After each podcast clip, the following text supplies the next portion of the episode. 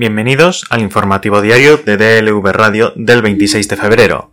Hoy, Juan Carlos I ha realizado una segunda regularización fiscal por rentas no declaradas durante varios ejercicios que suman más de 8 millones de euros de pagos en especie, por los que ha abonado más de 4 millones a la agencia tributaria, según ha adelantado el país con fuentes conocedoras de la operación. En concreto, ha presentado una declaración voluntaria ante la agencia tributaria por 8 millones de euros en concepto de vuelos de una compañía de jet privados pagados hasta el 2018 por la Fundación Zagatka, propiedad de Álvaro de Orleans, según el citado diario.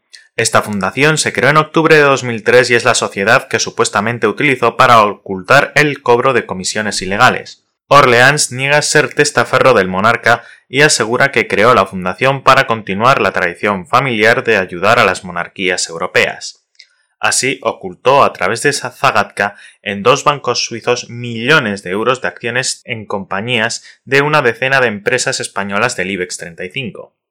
Según publicó el Confidencial, las cuentas de la fundación en los bancos suizos Credit Suisse y Lombard Odier registraron movimientos de compras de importes millonarios de acciones con el dinero que ingresaba de presupuestas operaciones de comisiones ilegales de intermediación.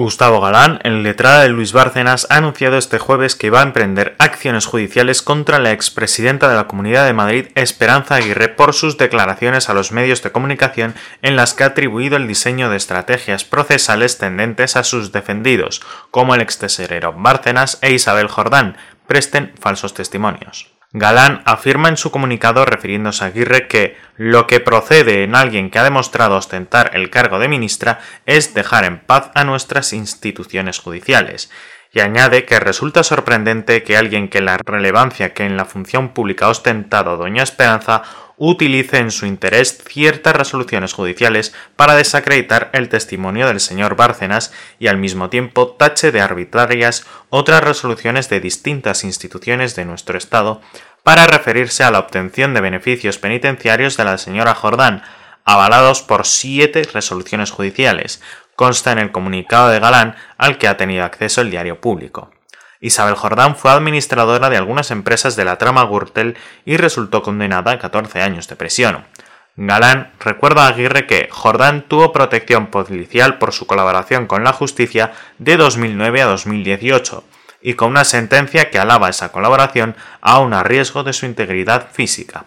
Aguirre ha anunciado una querella contra Luis Bárcenas por decir que Álvaro Lapuerta y él le entregaron 60.000 euros de un conductor en 2007. Esta supuesta mordida es la misma que la ya relatada el 9 de julio pasado ante el mismo juez por el exalcalde de Majadahonda, Guillermo Ortega, y entonces Esperanza Aguirre no presentó querella alguna.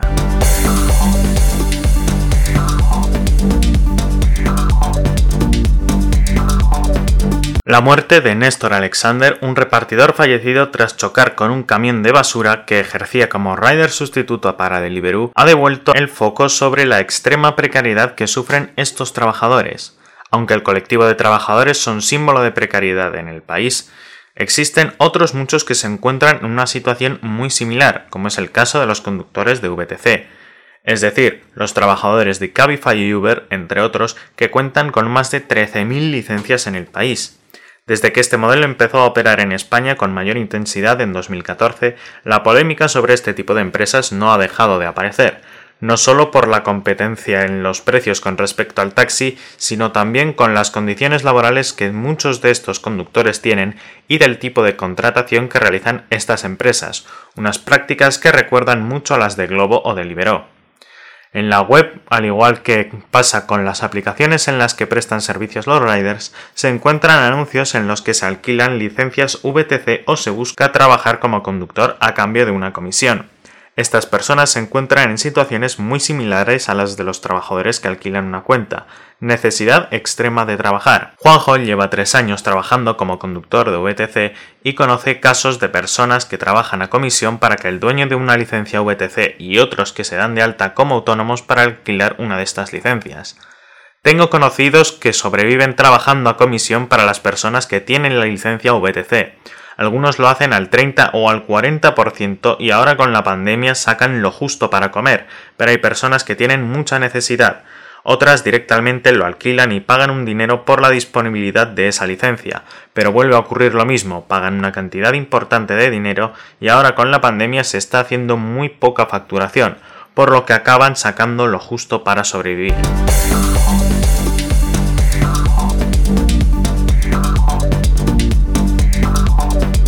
Casi 10.000 trabajadores han recuperado más de 38 millones de euros que sus empresas les habían pagado de menos por su trabajo como consecuencia de una campaña de la Inspección de Trabajo, que en poco más de dos años suma el afloramiento de esta bolsa de fraude a otras como los de los falsos autónomos o los detectados en los ERTE extraordinarios por la pandemia.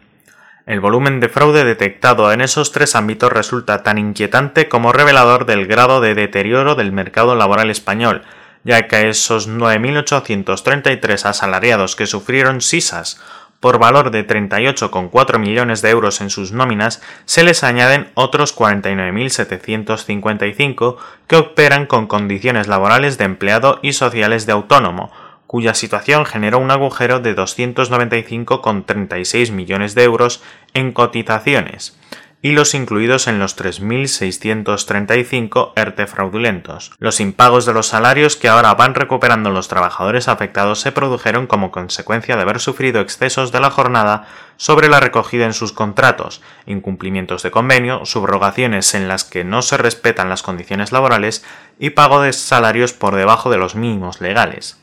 De hecho, fuentes del Ministerio de Trabajo destacaron que para potenciar las actuaciones planificadas se ha intensificado la colaboración con la Dirección General de Trabajo para acceder a información en materia de negociación colectiva como negocios y tablas salariales actualizadas. Paralelamente, se ha vigilado de forma especial que las empresas abonen en todo caso la cuantía del salario mínimo interprofesional vigente en cada año, así como las condiciones de personas trabajadoras afectadas por subrogaciones empresariales. Esta es la primera ocasión en la que la inspección actuó de oficio y se incluye la supervisión de las subrogaciones en una campaña planificada, que hasta ahora solo se revisaba cuando recibía una denuncia.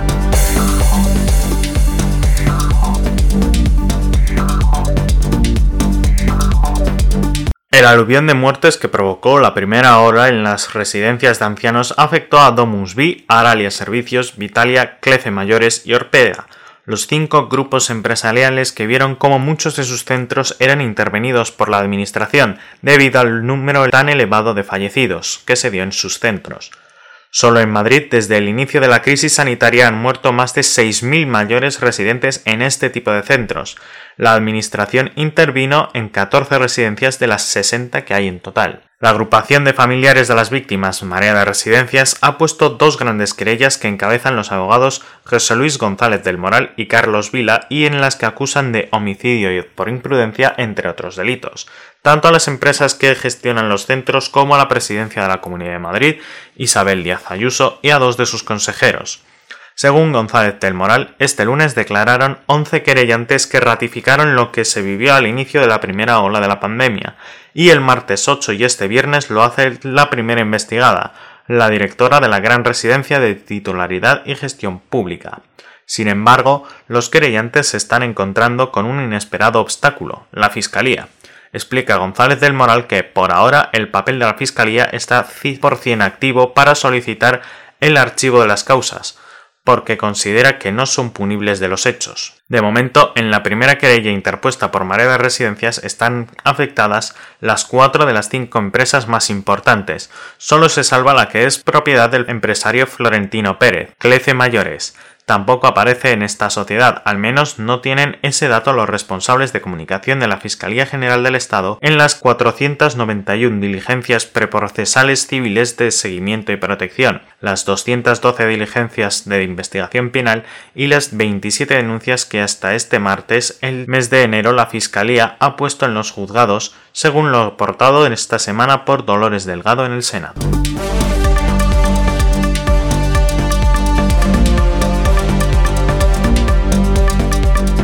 En el plano internacional, GameStop y otros valores vuelven a vivir frenéticas jornadas del ataque coordinado de los minoristas de Reddit contra los fondos que operan en corto. La cadena de tiendas de videojuegos se disparó ayer un 104% en la sesión y otro 78% el jueves, saltando de los 45 dólares en los que inició el miércoles a 164, casi cuatro veces más. Algo más comedidas han sido las subidas de AMC del 18% en la jornada de ayer y el 11 hoy, o del 9% en BlackBerry, otra de las favoritas del fenómeno que sacudió la actividad en Wall Street. El fabricante de auriculares COS también vivió una jornada en positivo y despuntó el 57% el miércoles y otro 70% el jueves. Las compras en empresas sin un futuro asegurado vuelven. La actividad en los foros de Reddit colapsó el portal. Parece que la multitud de Reddit todavía está activa y cuando ves un poco de noticias como estas es que vuelven a presionar, comentaba Keith Gang de Gradient Investments a Bloomberg. Todavía no estoy seguro de cuánto durará. Los analistas no han podido determinar una razón que justifique la fuerte subida, pero se descarta que sean los inversores en corto cubriendo posiciones. El chispazo que encendió las compras fue la salida del director financiero de GameStop, lo que aceleraría un cambio de estrategia en la compañía, con un modelo cuestionado y que busca digitalizarse. Además, un tuit de Ryan Cohen, segundo mayor accionista de GameStop, dio pistas sobre un posible viraje a mejor, lo que aceleró las compras en los mercados. Cohen subió una foto con una máquina de helados de McDonald's, que en Internet es carne de chistes porque siempre están rotas, un problema crónico hasta que la cadena ha conseguido arreglarlas recientemente. La foto fue interpretada por muchos como una señal de que Cohen va a reencauzar el negocio de GameStop, al igual que la cadena de comida rápida solucionó el problema de sus máquinas. Para Neil Wilson, analista de Markets.com, nadie sabe lo que puede suceder en esta empresa, pero afirma que los inversores de Reddit vuelven a apostar por ella.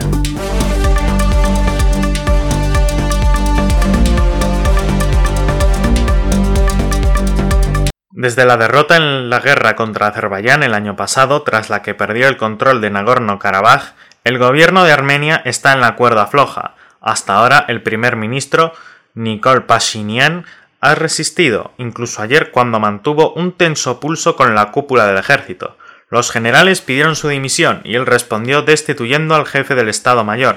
El presidente del país, Armen Sarkisian, buscaba formas de llegar a un arreglo pacífico. Afirmó que la exrepública soviética vive una situación explosiva.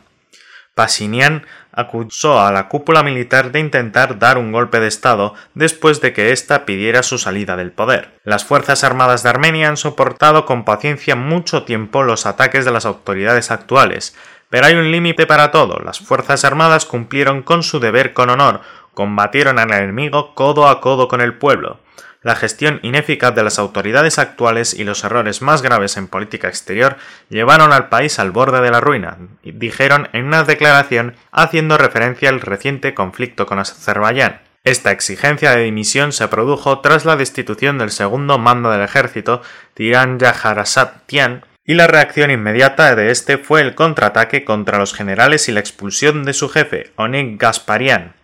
Considero que el anuncio del Estado Mayor un intento de golpe militar.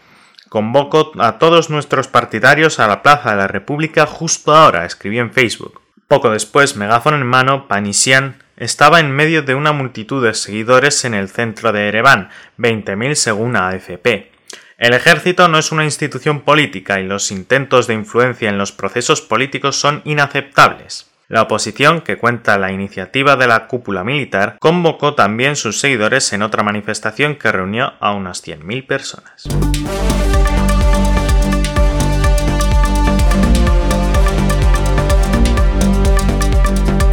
El presidente Nicolás Maduro respondió ayer a las últimas sanciones de la Unión Europea con la expulsión de su embajadora en Caracas, la portuguesa Isabel Brillante, declarada persona non grata por el régimen chavista y combinada a abandonar Venezuela en 72 horas. Al mismo tiempo, el ministro de Exteriores, Jorge Arrecea, entregó cartas de protesta al jefe de misión de la Embajada de España, Juan Fernández Trigo, y a otros representantes de otros tres países europeos, Francia, Alemania y Países Bajos. La Unión Europea pidió al gobierno venezolano que revirtiera la expulsión, según indicó a EFE en Bruselas la portavoz de la diplomacia europea, Nabila Masrani. La Unión Europea lamenta profundamente esta decisión que no hará más que aislar a Venezuela internacionalmente. Los ministros de Exteriores europeos aprobaron el lunes ampliar en 19 la lista de altos cargos venezolanos sobre los que pesan sanciones, como la prohibición de viajes o la congelación de activos. Ya son 55 los dirigentes chavistas sancionados por Europa, incluido Maduro. La decisión de expulsar a Virilante fue comunicada ayer a la embajadora por Arrecea. El martes la Asamblea Nacional había acordado pedir al gobierno la expulsión que analizara la continuidad de la embajadora europea en Caracas. Arrecea luego dijo que la decisión se tomaba por irrespeto a la Constitución por parte de la Unión Europea al imponer unas sanciones que calificó de injerencistas y prepotentes.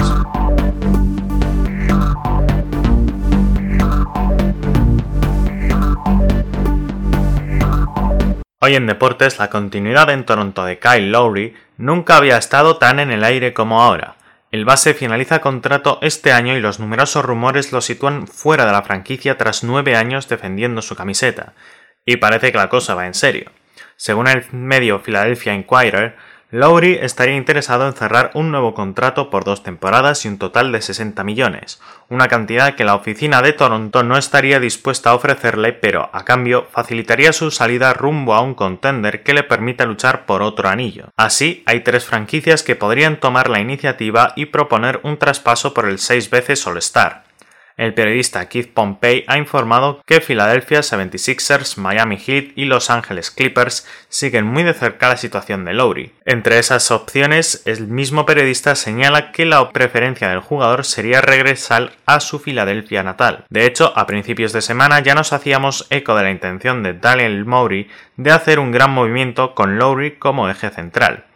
Por su parte, los Clippers juegan con la baza del pasado y los contactos. Lowry conquistó el anillo en 2019 al lado de Kawhi Leonard y Serge Ibaka, ambos a las órdenes de Ty Lue.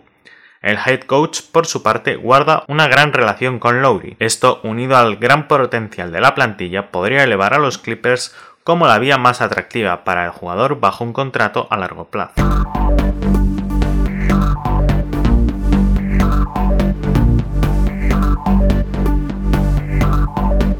Y en la previsión meteorológica, nuboso en el área cantábrica con posibilidad de lloviznas, nuboso con intervalos nubosos en el área mediterránea peninsular, donde son probables precipitaciones débiles y ocasionales en el litoral andaluz, estrecho y Melilla, y al final del día en el noreste de Cataluña.